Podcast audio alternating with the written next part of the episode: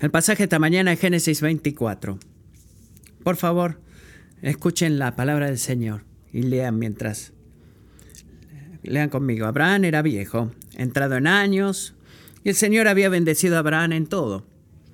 Y Abraham dijo a su siervo, el más viejo de su casa, que era mayordomo de todo lo que poseía, te ruego que pongas tu mano debajo de mi muslo y te haré jurar por el Señor, Dios de los cielos y Dios de la tierra, que no tomarás mujer para mi hijo de las hijas de los cananeos entre los cuales yo habito, sino que irás a mi tierra y a mis parientes y tomarás mujer para mi hijo Isaac.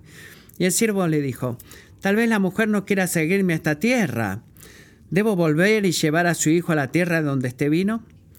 De ningún modo debes llevar allá a mi hijo, le respondió Abraham. El Señor, Dios de los cielos, que me tomó de la casa de mi padre y de la tierra donde nací, y que me habló y me juró diciendo, a tu descendencia daré esta tierra, Él mandará su ángel delante de ti y tomarás de allí mujer para mi hijo. Si la mujer no quiere seguirte, se quedarás libre de este mi juramento, solo que no lleves allá a mi hijo. El siervo puso la mano debajo del muslo de Abraham, su señor, y le juró sobre este asunto. Entonces el siervo tomó diez camellos de entre los camellos de su señor y partió con toda clase de bienes de su señor en su mano, se levantó y fue a Mesopotamia, a la ciudad de Nacor. El siervo hizo que se arrodillaran los camellos fuera de la ciudad, junto al pozo de agua, al atardecer, a la hora en que las mujeres salen por agua, y dijo, Oh Señor, Dios de mi señor Abraham, te ruego que me des éxito hoy y que tengas misericordia de mi señor Abraham yo estoy de pie aquí junto a la fuente de agua y las hijas de los hombres de la ciudad salen para sacar agua. Que sea la joven a quien yo diga, por favor, baje su cántaro para que yo beba, y que responda, beba, y también daré de beber a sus camellos, la que tú has designado para tu siervo Isaac. Por ello sabré que has mostrado misericordia a mi Señor. y sucedió que antes de haber terminado de hablar, Rebeca, hija de Betuel, hijo de Milca, mujer de Nacor, hermano de Abraham, salió con el cántaro sobre su hombro. La joven era muy hermosa, virgen, ningún hombre la había conocido. Bajó ella a la fuente, llenó su cántaro y subió. Entonces el siervo corrió a su encuentro y le dijo, Le ruego que me dé a beber un poco de agua de su cántaro. Beba, señor mío, le dijo ella. Y enseguida bajó el cántaro a su mano y le dio de beber. Cuando había terminado de darle de beber, dijo, sacaré también para sus camellos hasta que hayan terminado de beber. Rápidamente vació el cántaro en el abrevadero y corrió otra vez a la fuente para sacar agua y sacó para todos sus camellos. Entretanto, el hombre la observaba en silencio para saber si el Señor había dado éxito o no a su viaje.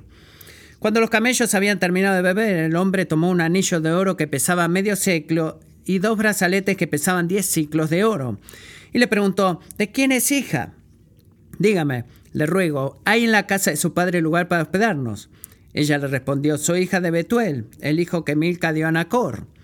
También le dijo, tenemos suficiente paja y forraje y lugar para hospedarse. Entonces el hombre se postró y adoró al Señor y dijo, Bendito sea el Señor, Dios de mi Señor Abraham, que no ha dejado de mostrar su misericordia y su fidelidad hacia mi Señor. El Señor me ha guiado en el camino a la casa de los hermanos de mi Señor. La joven corrió y contó estas cosas a los de la casa de su madre. Rebeca tenía un hermano que se llamaba Labán, y Labán salió corriendo hacia el hombre a la fuente. Cuando Labán, vio el anillo y los brazaletes en la mano de su hermana y oyó las palabras de su hermana Rebeca que le contó, esto es lo que el hombre me dijo, Labán fue al hombre que estaba con los camellos junto a la fuente y le dijo, Entra, bendito del Señor. ¿Por qué estás afuera? Yo he preparado la casa y un lugar para los camellos. Entonces el hombre entró en la casa y Labán descargó los camellos y les dio paja y forraje y trajo agua para que se lavaran los pies, él y los hombres que estaban con él. Pero cuando la comida fue puesta delante de él para que comiera, dijo, No comeré hasta que haya dicho el propósito de mi viaje. Habla, le dijo Labán. Soy siervo de Abraham, comenzó a decir. Y el Señor ha bendecido en gran manera a mi Señor que se ha enriquecido. Le ha dado ovejas y vacas, plata y oro, siervos y siervas, camellos y asnos. Sara, la mujer de mi Señor, le dio un hijo a mi Señor en su vejez, y mi Señor le ha dado a él todo lo que posee. Mi señor me hizo jurar, no tomarás mujer para mi hijo de entre las hijas de los cananeos, en cuya tierra habito, sino que irás a la casa de mi padre y a mis parientes y tomarás mujer para mi hijo. Yo dije a mi señor, tal vez la mujer no quiera seguirme. Y él me respondió, el Señor, delante de quien he andado, enviará su ángel contigo para dar éxito a tu viaje y tomarás mujer para mi hijo de entre mis parientes y de la casa de mi padre. Entonces, cuando llegues a mis parientes, quedarás libre de mi juramento. Y si ellos no te la dan, también quedarás libre de mi juramento. Hoy llegué a la fuente y dije, oh Señor, Dios de mi Señor Abraham, si ahora quieres, tú puedes dar éxito a mi viaje en el cual ando. Yo estoy parado aquí junto a la fuente de agua, que la doncella que salga a sacar agua y a quien yo diga, le ruego que me dé a beber un poco de agua de su cántaro, y ella diga, beba y también sacaré para sus camellos, que sea ella la mujer que el Señor ha designado para mi hijo, para el hijo de mi Señor. Antes de que yo hubiera terminado de hablar en mi corazón, Rebeca salió con su cántaro al hombro y bajó a la fuente y sacó agua. Y yo le dije, le ruego que me dé de beber. Y ella enseguida bajó el cántaro de su hombro y dijo, beba, y daré de beber también a sus camellos. De modo que bebí, y ella dio de beber también a los camellos. Entonces le pregunté de quién es hija, y ella contestó, soy hija de Betuel, hijo de Nacor, que le dio a luz Milca, y puse el anillo en su nariz y los brazaletes en sus manos. Y me postré y adoré al Señor y bendije al Señor, Dios de mi Señor Abraham, que me había guiado por camino verdadero para tomar la hija del pariente de mi Señor para su hijo. Ahora pues, si han de mostrar bondad y sinceridad con mi Señor, díganmelo. Y si no, díganmelo también, para que vaya yo a la mano derecha o a la izquierda. Labán y Betuel respondieron, del Señor ha salido esto. No podemos decir que está mal ni que está bien. Mira, Rebeca está delante de ti. Tómala y vete, que sea ella la mujer del hijo de tu Señor, como el Señor ha dicho.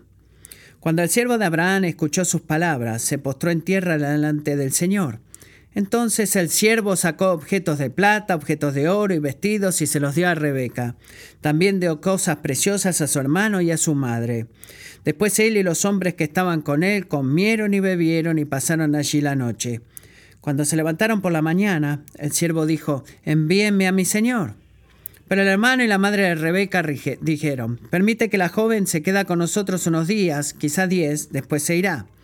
No me detengan, les dijo el siervo, puesto que el Señor ha dado éxito a mi vieje, envíeme para que vaya a mi Señor.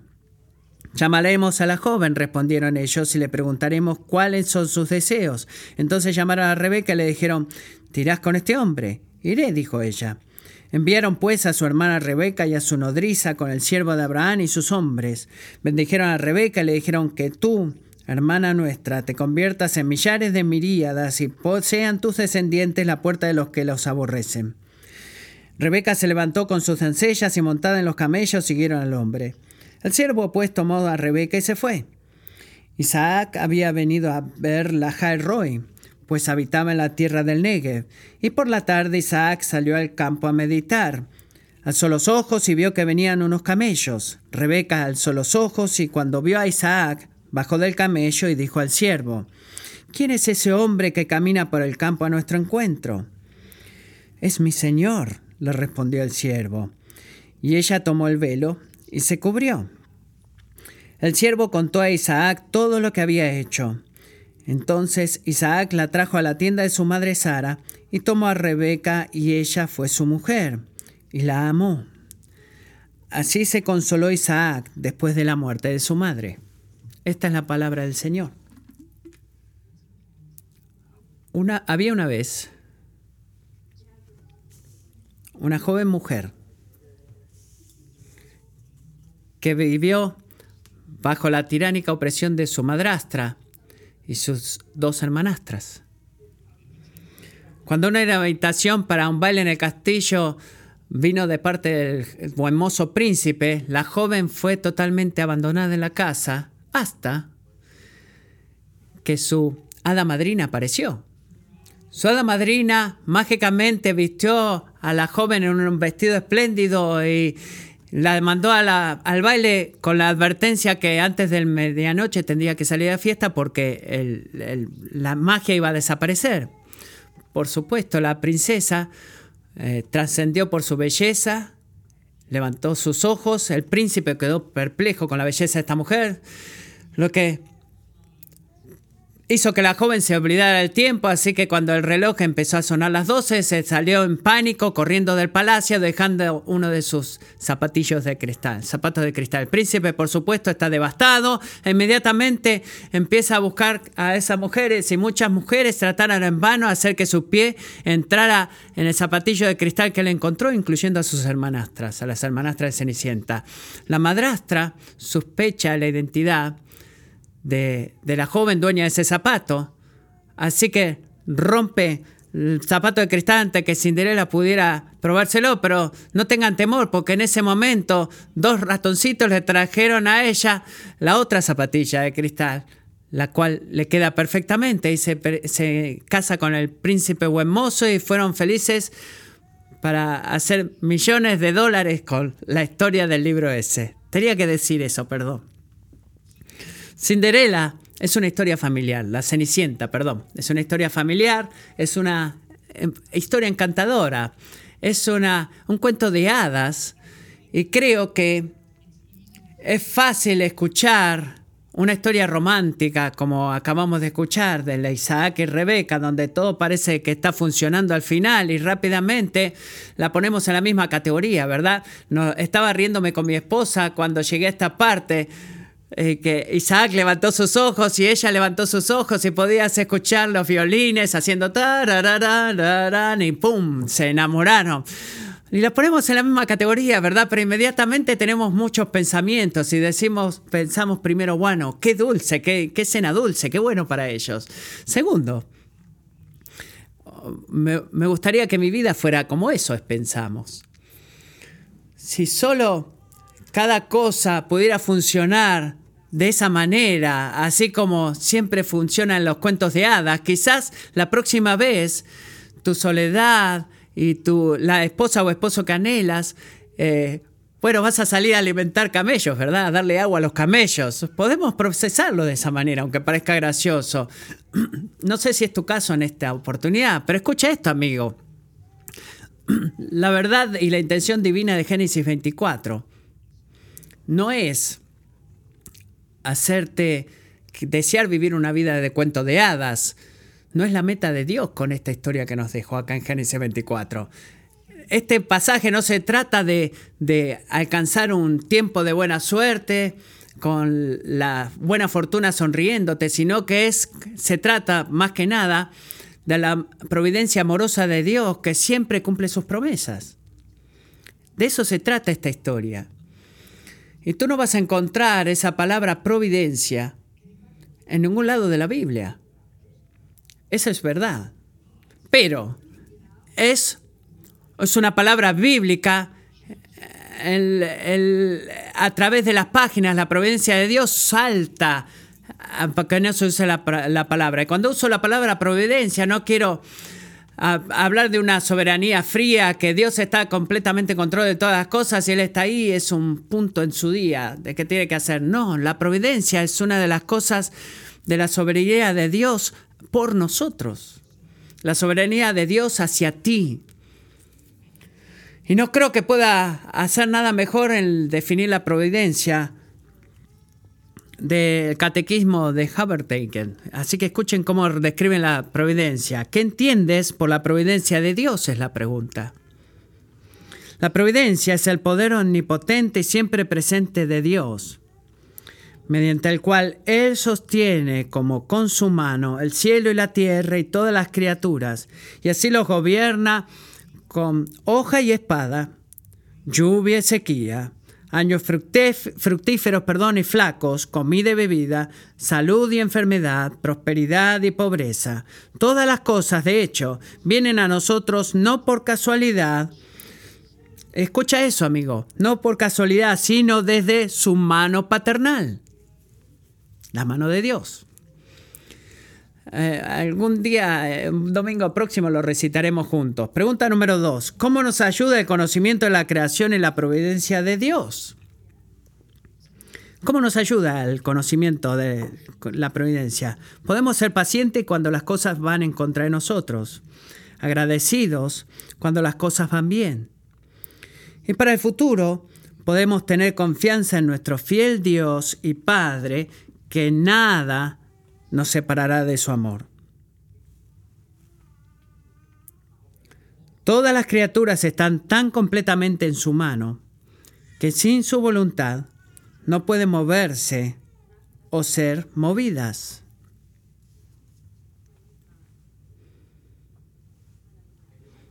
Vamos a recitar esa pregunta, esa respuesta también pronto del catecismo.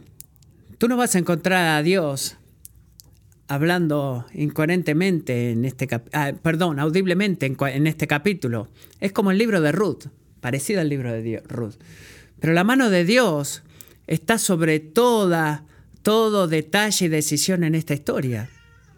Su mano está sobre cada situación que pasó, haciendo que todas las cosas funcionen juntas de acuerdo a su consejo y buena voluntad. Y de acuerdo a este capítulo, como lo mencioné antes, en esencia, este es un caso de estudio para, sobre la providencia de Dios. Es un caso de estudio verdaderamente. Y la gran idea es simple esta, simplemente esta. Más que nada, Génesis 24 nos enseña que la providencia de Dios garantiza la provisión de Dios.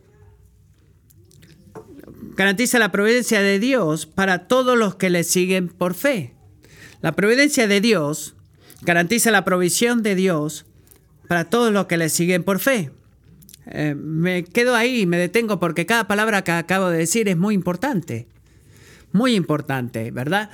Dios hace grandes promesas a nosotros en su palabra. No es una exageración, son promesas que que de, bien para nosotros, de bienestar, promesas de proveer por nosotros, promesas de darnos todo lo que es necesario para que experimentamos no solamente un gozo completo, sino su gozo. Lo que levanta esta pregunta, ¿qué garantiza estas promesas? Eh, ¿Qué base yo puedo saber que no es solamente un dicho de decir, bueno, espero que los las águilas ganan, ganan el juego de hoy, que sea una garantía. ¿Cómo yo puedo saber que es y tener la certeza que es una garantía? Parte de la respuesta, amigo, es la garantía de las promesas de Dios, es la providencia de Dios. La doctrina de la providencia, su poder probado para hacer que todas las cosas funcionen juntas para el bien de aquellos que están dispuestos a seguirle por fe. Es la doctrina de la providencia y ese es el enfoque en este capítulo. Y creo que hay varias, lo que yo llamaría eh, imágenes de, providencia en este pasaje. Tú podrías hacer toda una serie en este capítulo, hay suficiente contenido por lejos, pero quiero traer su atención a algunas pizcas de la providencia de Dios que podemos saber, su control soberano sobre todas las cosas funcionando juntos eh, para su bien y para, para nuestro bien y su gloria. Y podemos ver la providencia de Dios en las promesas que hace las promesas que haces. Así que el capítulo se abre y somos confrontados con un dilema. El dilema de que el hijo de Abraham necesita una esposa. Necesita una esposa. ¿Por qué? Bueno, es como es el, el, dilema de Dios, porque Dios le prometió a Abraham que su descendencia iba a ser ¿qué? numerosa como las estrellas de los cielos, tanta grande como la arena en el mar. Así que el nacimiento milagroso de su hijo Isaac a través de Sara es el comienzo. Pero es como una generación, el comienzo de una generación. ¿Sabes lo que requiere? Si Isaac se va a convertir en una multitud de descendientes, necesita una chica. No es, no es una ciencia, ¿verdad? Él necesita una esposa, él necesita una esposa.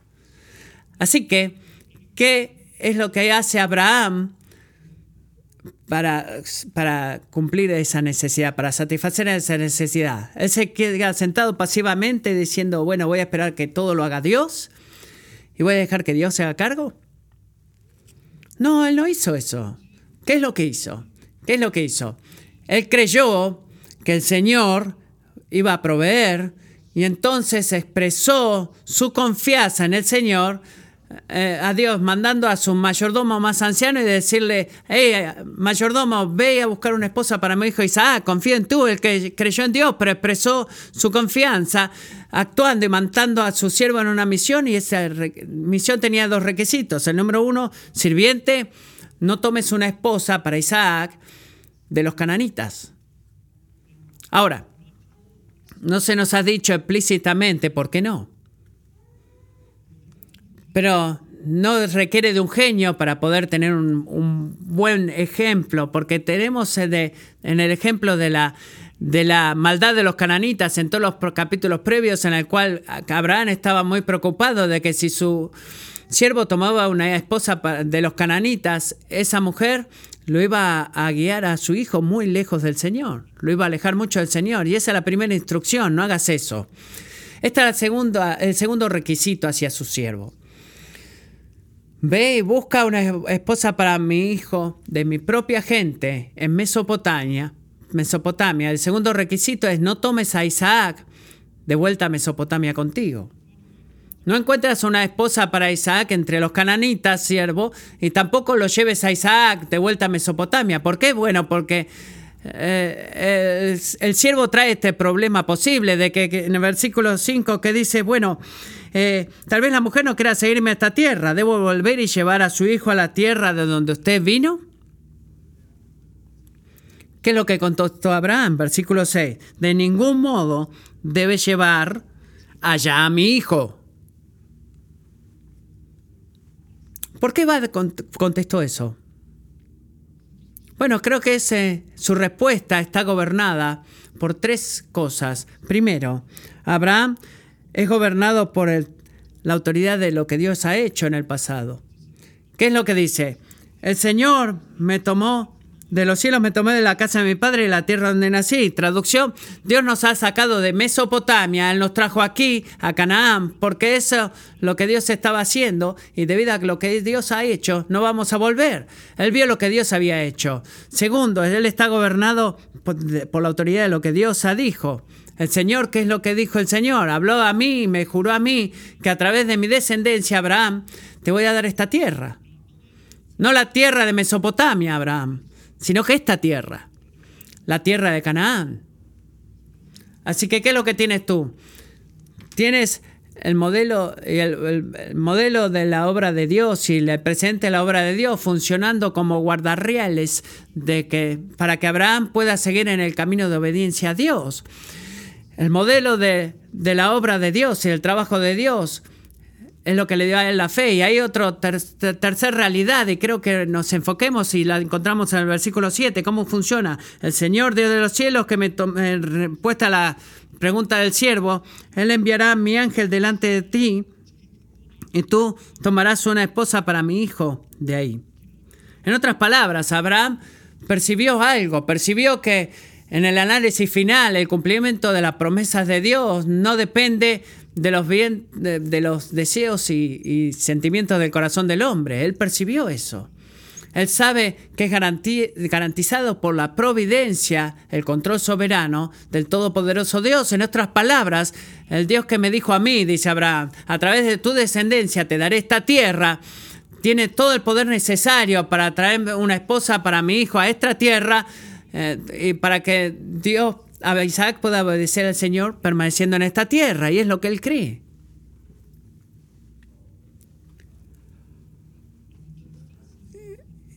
Y el confesar ese tipo de fe, de la providencia de Abraham, Abraham nos recuerda algo a nosotras, principalmente que cuando Dios hace una promesa, no, no es este, solamente un deseo, sino que es una declaración de lo que ciertamente vamos a recibir. Tú y yo hacemos toda clase de promesas. Dudo que muchos de nosotros eh, podamos contar la cantidad de promesas que no pudimos cumplir. Cuando Dios hace una promesa, Él nunca eh, choca contra un obstáculo fuera o dentro de Él que alguna vez o alguna vez le, le prohibirá a Él poder cumplir esa promesa. ¿Por qué?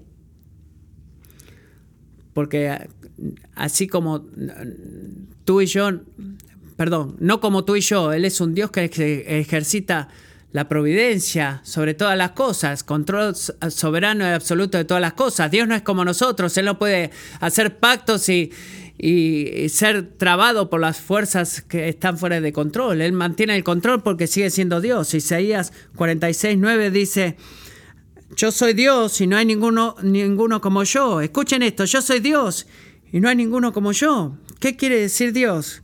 Quiere decir que yo he hablado el fin desde el principio, desde la antigüedad.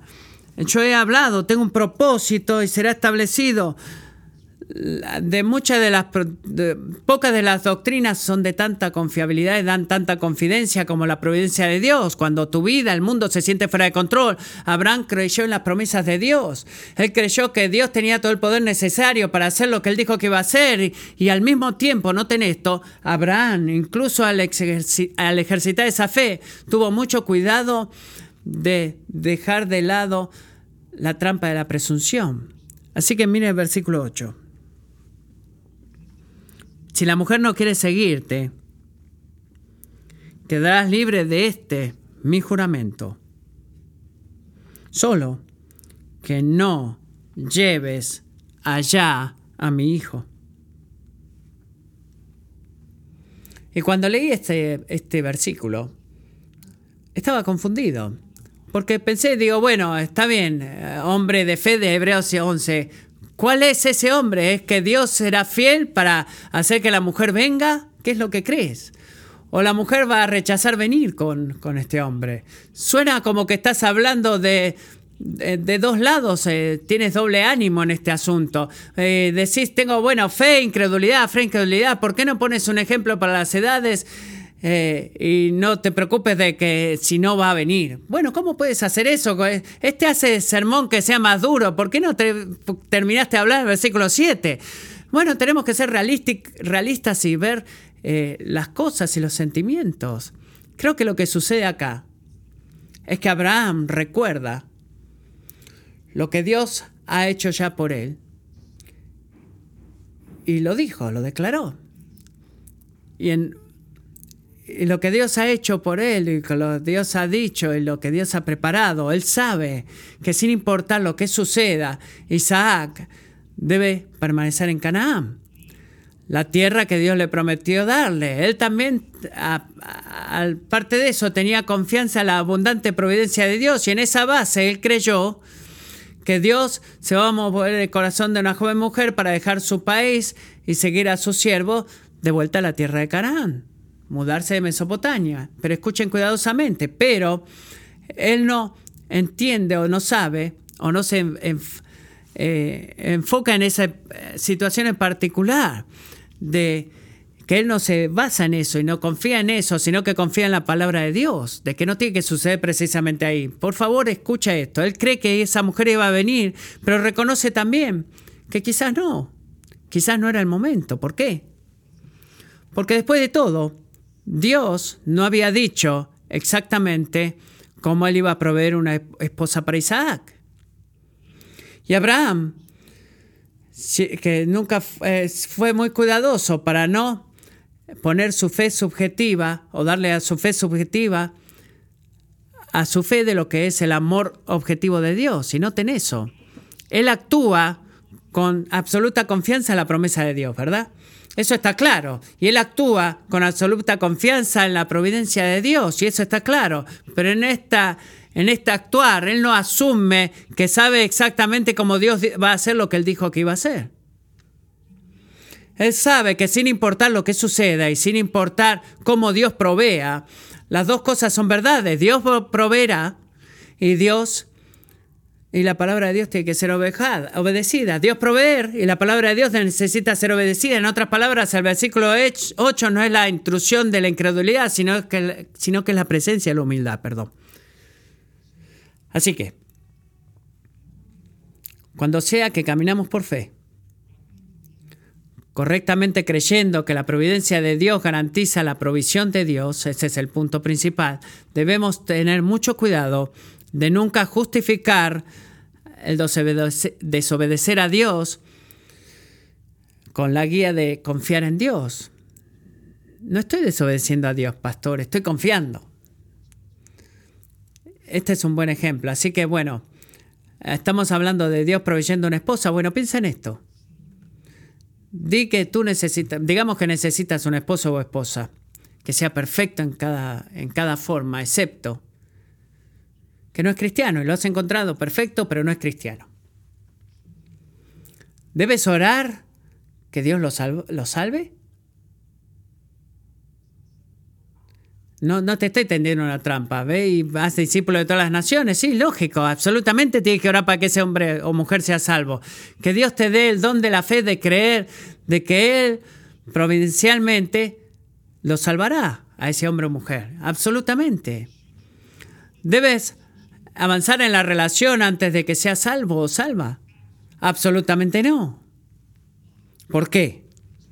Porque 1 Corintios 6 claramente prohíbe que los cristianos se casen con no creyentes. Así que no digas, yo sé que está mal, pero también sé que incluso aunque lo haga, Dios va a hacer que todo funcione al final. Así que voy a hacerlo. No hagas eso. La providencia de Dios no es una licencia para la desobediencia, sino que es combustible para la obediencia. Es combustible, combustible para la obediencia. ¿Por qué? Porque nos frisa de eh, caminar. Eh, eh, la providencia nos hace confiar de que todo es bueno para Dios y que tú puedes decir, bueno, no puedo creer que no me das una novia o novio y debido a que tú no provees me voy a quedar soltero para toda la vida. No, no, no debemos frisarnos por eso, no debemos sentirnos que no podemos hacerlo. Salmo 84, 11 dice así. No oh Señor de los ejércitos,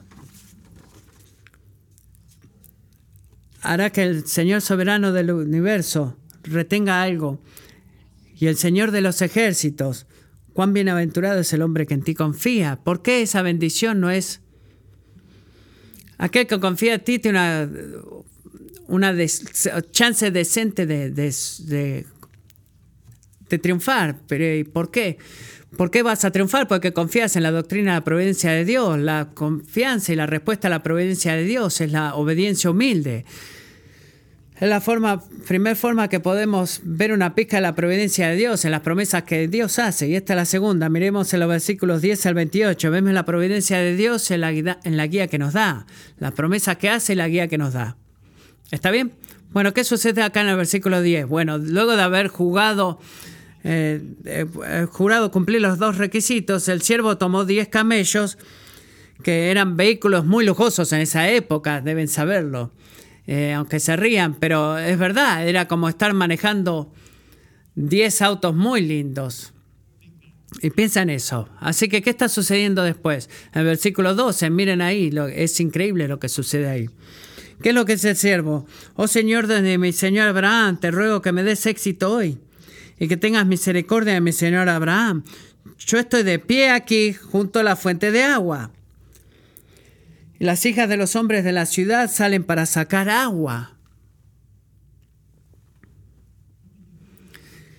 Que sea la joven a quien yo diga, por favor, baje su cántaro para que yo beba, y que responda, beba, y también daré de beber a sus camellos, la que tú has designado para tu siervo Isaac.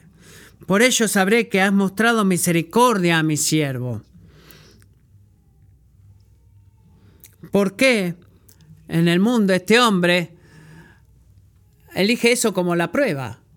Bueno, es porque el, dar de beber a 10 camellos, cuando un camello eh, sediento puede beber hasta 25 galones de agua de una vez, no era, no era un juego. La prueba fue diseñada para revelar, es esta mujer. Eh, no es egoísta, hospitable y generosa. Hospitalaria, perdón, y generosa. Y bueno, eso es lo que tú como hombre debes buscar en una esposa. Y damas es, es este tipo de mujeres que usted tienen que ser. Pero bueno, antes de avanzar en esto, aquí vamos. Traigamos una advertencia muy importante. Por favor, escuchen esto. ¿Qué es lo que hizo el siervo de Abraham aquí? En Génesis 24. No es menos de lo que Gedeón hizo en jueces capítulo 6 no ha sido diseñado o dado como ejemplo para darte una receta para discernir la voluntad secreta de Dios. No. No es como que alguna gente usa la escritura. Alguna gente usa el consejo, eh, Dios, eh, el consejo bíblico, los cristianos verdaderos no usan camello. No, no es la clave. Hay principios generales aquí para que podamos aprender de que están arraigados en la providencia de Dios, esa es la gran idea, pero lo que Dios también hace aquí es muy inusual. No es normal que Dios conteste así, así que hombres solteros no traigan un camello el próximo domingo.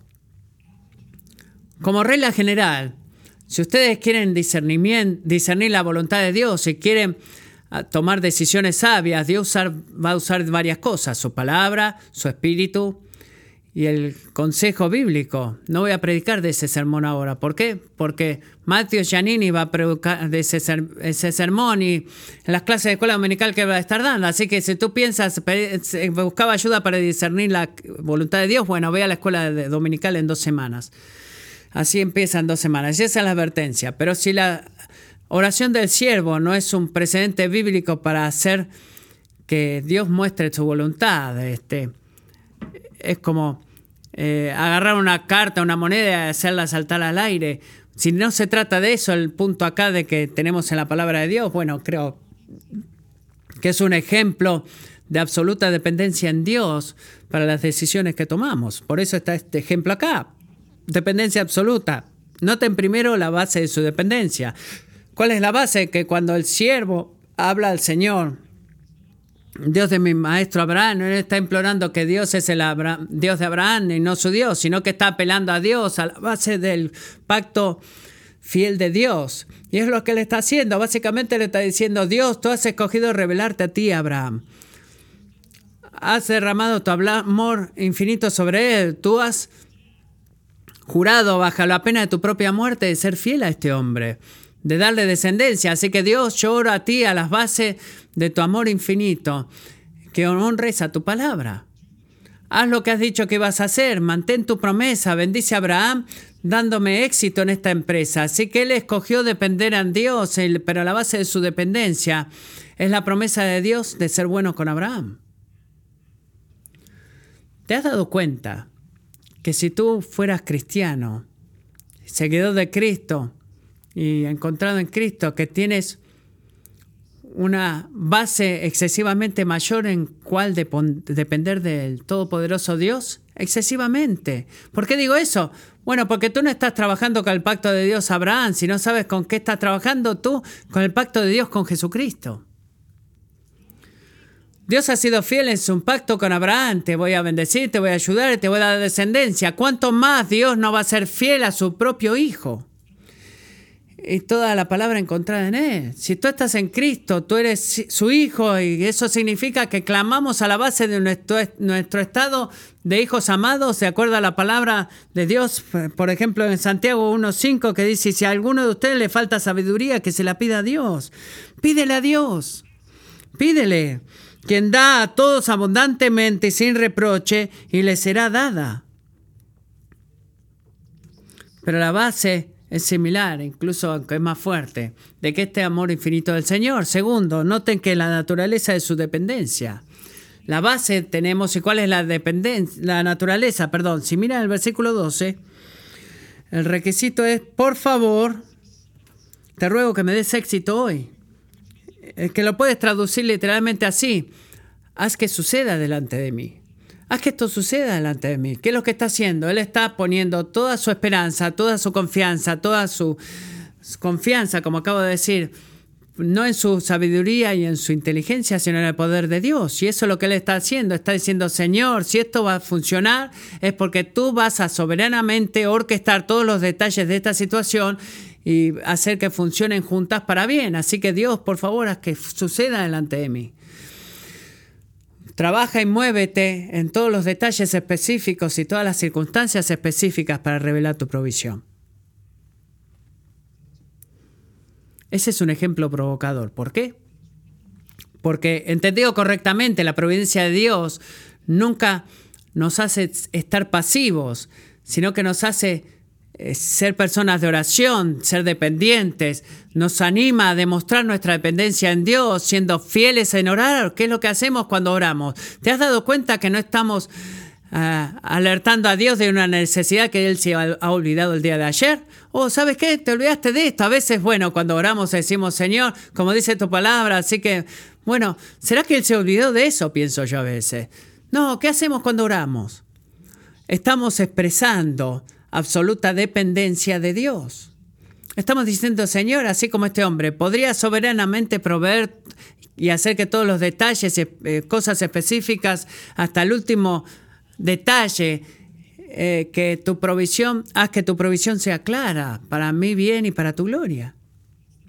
Esa es la naturaleza de la dependencia, es expresada en la oración. Y por último, vean el resultado de esta dependencia, versículo 15.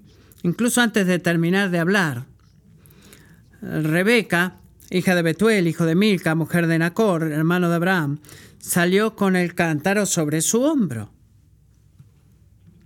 ¿Sabes cuál es mi parte favorita de este versículo? No es la genealogía que podemos leer ahí, no, sino de que antes que él hubiera terminado de hablar, ¿Por qué amo eso? ¿Por qué no nos muestra que Dios está, bueno, el próximo, cuál es tu requisito ahora, tu petición, agarra el ticket, ver al departamento número 4, que ahí te van a atender? No, no, este, no es como el jefe de los increíbles, no, ¿qué está sucediendo acá? Dios está expresando que Él es... Él está ansioso de escuchar la oración, de que Él está activamente, escucha de que, amigo, que Él está inclinado esperando que tú hables y que él ya sabe lo que vas a decir, aunque sabe lo que vas a decir, él está emocionado de ser fiel, él está emocionado de ser fiel contigo. La forma en que Dios responde esta oración de dependencia es increíble porque hace mucho más de lo que el siervo podría haber pedido o imaginar. No es solamente uno de los eh, vecinos distantes de Abraham, no, sino que es la, la nieta de su hermano Nahor. Y eso es increíble, no es solamente alguien que de tu país, este, eh, que vino y hay grandes familias, no, fue una descendiente directa y ella es Rebeca y ella es hermosa. Personas noten que Dios nos dice de eso de una forma que no es santa. Hay momentos en cuando a mí como pastor viene de pensar y buscar relación con esta chica, y bueno, vemos esto, esto, esto, esto.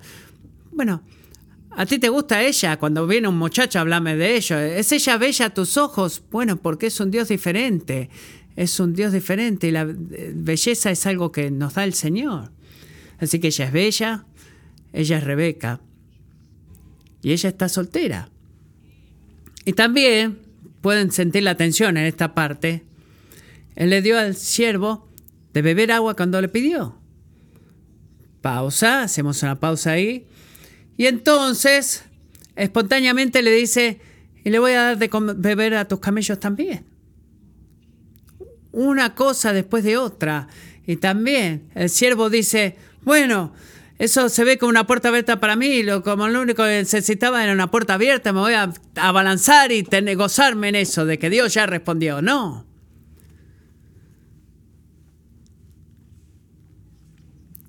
Él no mordió la carnada de la puerta abierta como que era la voluntad de Dios, sin tener la confirmación, sin, sin que tenga sentido lo que viese. Quizás sea la voluntad de Dios, pero no vengas a mí y me digas, porque yo puedo hacerlo, tiene que ser la voluntad de Dios. Eso es arrogancia. Él no compra eso, él no asume de que algo parece increíblemente bueno o se ve como algo, una respuesta sobrenatural a la oración, debe ser. No, mira lo que hace, versículo 21. El hombre permaneció en silencio para saber si el Señor había dado éxito o no a su viaje. ¿Qué sucede acá? ¿Qué está pasando? Él está orándole a Dios para que lo guíe a través de las circunstancias de esta situación. ¿Ok? Eso es muy bueno, esa es la dependencia en el Señor de la que estamos hablando, la guía que Él nos da. Pero el hombre nunca dejó de confiar en la confianza de Dios de parte del Señor debido a sus circunstancias. ¿Entiendes eso? Él está orando al Señor, pidiendo al Señor, Señor Jesús, ejercita tu providencia, guíame y provea para mí, para todos estos detalles específicos de mi circunstancia ahora. Pero él nunca dijo, debido a que estas son las circunstancias, puedo independiente, de forma independiente conocer la voluntad de Dios. Él no cambia de su dependencia y la guía del Señor a sus circunstancias, incluso cuando Él está pidiéndole al Señor que provea y trabaje a través de las circunstancias. Y eso es tan importante. Él siguió esperando en el Señor, él siguió escuchando y eventualmente él le llena a ella de regalos porque él aprendió, cuando el narrador nos dijo en el versículo 15 que Rebeca es la nieta del hermano de Abraham. Y Dios ha hecho exactamente lo que él había orado a Dios que hiciera. Y en respuesta mira el versículo 26 que es provocador. Entonces el hombre se postró y adoró al Señor y dijo, bendito sea el Señor, Dios de mi Señor Abraham, que no ha dejado de demostrar su misericordia y su fidelidad hacia mi Señor. El Señor me ha guiado en el camino a la casa de los hermanos de mi Señor. El hombre estaba, wow, perplejo porque se dio cuenta que el Dios del universo providencialmente ordenó todos los detalles y situaciones para hacer por Abraham e Isaac exactamente lo que les había prometido. No fue una coincidencia, no fue buena suerte, sino que fue la providencia de Dios. El siervo ejercitó sabiduría y discreción. Él puso una prueba muy importante, pero reconoció que en medio de esta respuesta, él reconoció que decir, oh bueno, oh voy. Señor, ese fuiste tú, guiándome, liderándome, protegiéndome, escuchando de mí en cada paso en este viaje. Es, su, dependencia, es su dependencia en Dios lo que lo guió a, a, ver la misericordia de Dios y a adorar al Señor, porque él reconoció que el Dios que controla todas las cosas se acababa de mover en su vida. Y amigos, quiero recordarte en esta mañana que servimos al mismo Dios en este día. Él no ejercita un control general de tus circunstancias, sino que Él está en control de cada detalle, cada particular. Y si tú eres cristiano, puedes depender en Dios, que controla todas las cosas para que todas funcionen para tu bien y su gloria hasta el día que te traiga a casa. Así que te exhorto, te exhorto, perdón, de Proverbios 3, 5. Confía en el Señor con todo tu corazón y te apoyes en tu propio entendimiento. Reconócelo en todos tus caminos y Él enderezará tus sendas. ¿Cuál es el segundo punto? Que la providencia de Dios es revelada en la guía que da. Y, la, única respuesta correcta es orar por arrepentimiento. Y esta esta es la última muestra de la providencia de Dios, las promesas que hace, la guía que da. Punto número tres, la bendición que protege, la bendición que Él protege. Así que revisamos, Rebeca era el regalo perfecto, exactamente lo que había orado, exactamente lo que necesitaba. Así que la gran pregunta en esta última parte es, eh, ¿vendrá ella conmigo? Va a volver. Recuerda la pregunta de Abraham, versículo 5. ¿Qué tal si ella no quiere volver conmigo, si no quiere ir conmigo? Me preguntas si puedes relacionarte con esta situación. Eh, la semana pasada, ¿cuántas veces ansiosamente hemos estado esperando que Dios proveyera y en el momento que Él provee, ansiosamente eh, nos damos cuenta que estamos por perder la provisión de muchas formas este, vamos de lado a lado, lado a lado, de la ansiedad, ansiedad, de ansiedad en ansiedad. Somos como una pelotita de tenis que es golpeada de lado a lado, pero lo hacemos, ¿verdad? Decimos gracias Señor por el trabajo, pero ¿qué tal si el jefe eh, decide que yo me tengo que ir? Gracias Señor por el auto, pero ¿qué tal si si alguien me lo choca, me lo destruye. Señor, gracias por el esposo que me has dado, que le has dado a mi esposa, perdón. Pero ¿qué tal si la abandona por otra mujer? Gracias por mi familia de iglesia. Pero ¿qué tal el pecado de un hombre haga que esta iglesia se caiga a pedazos, se, destruya? ¿Qué tal si todas las situaciones, que todas situaciones tienen en común? Bueno, Señor, los deseos distractivos de nuestro del hombre te van a detener que tú me bendigas o van a eh, impedir que tú puedas seguir bendiciéndonos terminar de cumplir la bendición después que la recibimos. Estoy tan agradecido del temor de que tenemos, porque la providencia de Dios no se detiene con identificar la bendición de Dios o derramar la bendición de Dios, sino que ¿sabes qué hace también? Sino que protege la bendición de Dios. La providencia de Dios hace todo esto. Eh, le pone una guarda, eh, protege la bendición que recibimos de aquellos que tratan de manipularlas o lastimarlas o lastimarnos. Ah, no siempre se ve como nosotros queremos que se vea. Pero el punto de esta segunda mitad del capítulo es que cuando Dios bendice, Dios en su infinita misericordia sabe eh, que esa bendición es exactamente perfecta para ti. No hay hombre que pueda detener que esa bendición llegue a ti. No hay hombre que pueda interponerse a esa bendición. No deseo malvado o pensamiento perverso del hombre, como hemos cantado en, Dios solamente, nos pueda separar del amor de Dios. ¿Qué vemos acá? Mire el versículo 30. Labán es introducido, presentado en este versículo. Eh, eh, da una bienvenida y vamos a ver unos capítulos más adelante cuando Labán conoce a Jacob. Labán es un engañador, él está dando la bienvenida, pero mientras Labán vio el anillo y los brazaletes en las manos de su hermana y oyó las palabras de su hermana Rebeca, fue al hombre. Y usted completa esta situación. ¿Qué es lo que está haciendo el siervo de Abraham? Está esto es lo que pasó, es como Dios ha provisto, le contó toda la historia y concluye apuntando a la soberanía de Dios en todo esto y dice en el versículo 29 a Labán, dice, si tú vas a mostrar tu amor y fidelidad a mi maestro, dímelo. Y es muy interesante que Labán no dijo, oh, sí, Dios ha sido tan bueno contigo, wow. Era el versículo 49 que leyó recién, perdón. Bueno, siervo, no puedo decir que sea bueno o malo solo aparece, parenta hacer la voluntad de Dios, así que agarra a Rebeca y llévatele. Parece que el Señor ha hablado aquí.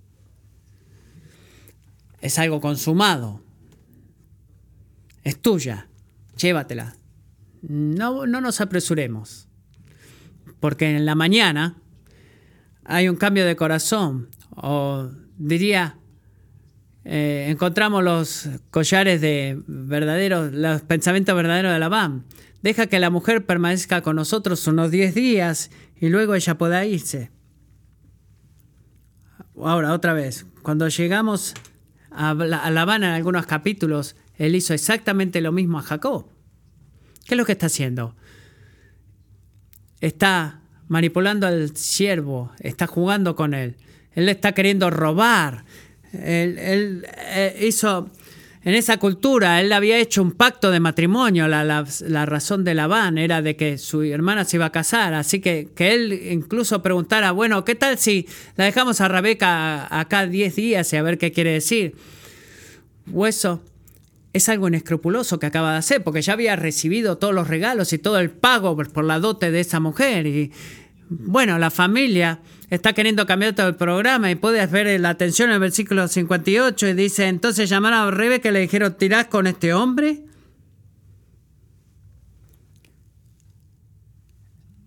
Pretende que tú no conoces el versículo siguiente.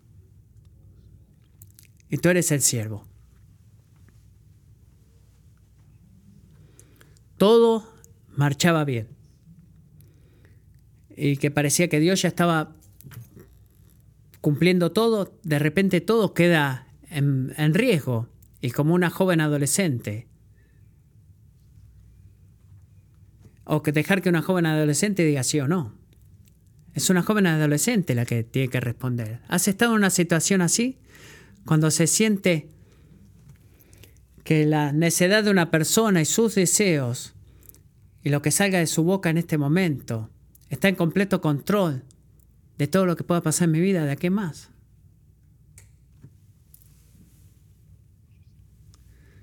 ¿Contestaría sí? ¿Contestará sí o no? ¿Va a contestar que sí o va a contestar que no? Amigos, nuestras vidas están llenas de situaciones en las que sentimos que el buen programa de la bendición de Dios completamente depende en los deseos y sentimientos del hombre. ¿Sabes que Rebeca respondió simplemente, iré. ¿Y sabes lo que esa respuesta nos, nos grita a ti y a mí? De que el hombre no está en control. Ese iré clama, Dios está en control.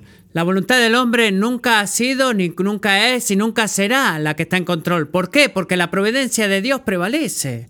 No solamente una o en cuentos de hados, pero en tu vida y en mi vida una y otra vez. Así que escucha esto, cristiano. Dios no está sujeto no ha sujetado su programa de bendición a la, a voluntad, a la madurez, sabiduría, pecado o voluntad del hombre. Su programa de bendecirte está sujeto a, al saber de que el Dios Todopoderoso tiene el poder y es amoroso y lleno de gracia para proveer su providencia. En el reino de Dios tú debes saber que el reino de Dios no puede ser usurpado por un hombre malvado. Escuchamos esa palabra profética antes de que ese hombre se pueda meter entre la, ti y la bendición que Dios tiene para ti. ¿Y sabes qué? Tú dices, eh, bueno, venga ese hombre y diga, no, no, no, no quiero que esa persona sea bendecida por Dios y tú no la puedes bendecir. Bueno, cuando los hombres nos, eh, hieren, nos lastiman, en una situación así, ¿qué es lo que pasa? Que Rebeca dice, me voy a quedar. Y eso hubiera dolido mucho, ¿verdad? ¿Y qué hacemos en esos momentos cuando pasa así? Rechazamos perder de vista el gran principio, la realidad que nos reconforta de que son los propósitos del Dios Todopoderoso que siempre prevalecen. ¿Cuál es su prueba de esto? ¿Cuál es nuestra prueba de esto? De que la maldad excesiva del hombre nunca puede atentar contra el programa de Dios de bendecirte. No puede poner en riesgo eso. ¿Qué es lo que dijo Pedro cuando estaba predicando en Hechos? Tú has hecho lo que Dios ha preparado, lo que Dios ha planeado delante de Él, y para que sucediera. El pináculo de la, de la maldad del hombre, la crucifixión de Dios, no puede ir más alto que eso. Esa es, es el de, la muestra de la providencia y el amor del Dios Todopoderoso dentro de esa maldad que practicó el hombre. Y no es un cuento de hadas. Y nos regocijamos con el rey Salomón en Proverbios 16.1, los propósitos del corazón del hombre, pero la respuesta de la lengua es del Señor. Es del Señor. No hay una, una simple bendición que Dios quiera darte que pueda ser retrasada, detenida o robada por la maldad del hombre. Porque no es solamente un Dios que muestra su providencia y promesas que hace con la guía que recibe, sino que Él da la bendición la promete y la protege. Y la forma de responder a esa protección es confiando, porque Dios, perdón, Pablo escribió en Romanos 8:31, entonces, ¿qué diremos a esto? Si Dios está por nosotros, ¿quién estará contra nosotros? La respuesta es, que hace eco en cada página de la escritura, son dos palabras. Nadie. Nadie. Si tú estás en Cristo, Dios está contigo. ¿Sabes qué significa eso? Que nadie puede estar en contra tuya. Nadie puede detener a que Dios cumpla su buen, su buen plan de bendecirte. Cuando tenga sentido e incluso cuando no lo tenga. Cuando para ti tenga sentido o no lo tenga. Y voy a concluir con esto. Cuando Isaac finalmente recibe a su esposa y sus ojos se cruzan, se siente como uno de esos momentos donde todo el mundo dice serán felices para siempre. ¿Y sucedió así? No. No. Las cosas se vuelven difíciles, duras, especialmente con los chicos. Pero lo que la historia detrás de este matrimonio, que es como un cuento de hadas que he contado, es verdad, y lo que es verdad en esta historia, de que ah, mueve el fundamento de sus vidas desde el principio de su relación, es la verdad de que Dios provee y la providencia de Dios provee, prevalece, perdón. No es eh, de que los vientos, de los pensamientos y sentimientos del hombre hacen que la providencia de Dios no pueda prevalecer. No, la providencia de Dios prevalece y debido a que eso pasa, podemos confiar de que la provisión de Dios es garantizada porque va a prevalecer. Así que iglesia, en Génesis 24 nos haga a nosotros un pueblo que humildemente obedecemos, que en oración somos dependientes y que siempre confiamos. Oremos. Señor Jesús, pido ahora que tú tomes nuestros corazones que son prontos a dudar eh, en confusión y en temor, mientras he pedido esta mañana temprano, que tu buena providencia reemplace la duda con la, por la fe, confusión por su sabiduría y guía, y el temor con confianza. Reemplázalo con confianza. Padre, haz eso mientras cantamos, expresando nuestra confianza en ti. Haz eso mientras fijamos nuestros ojos en ti, Jesús, durante la cena del Señor. Amén.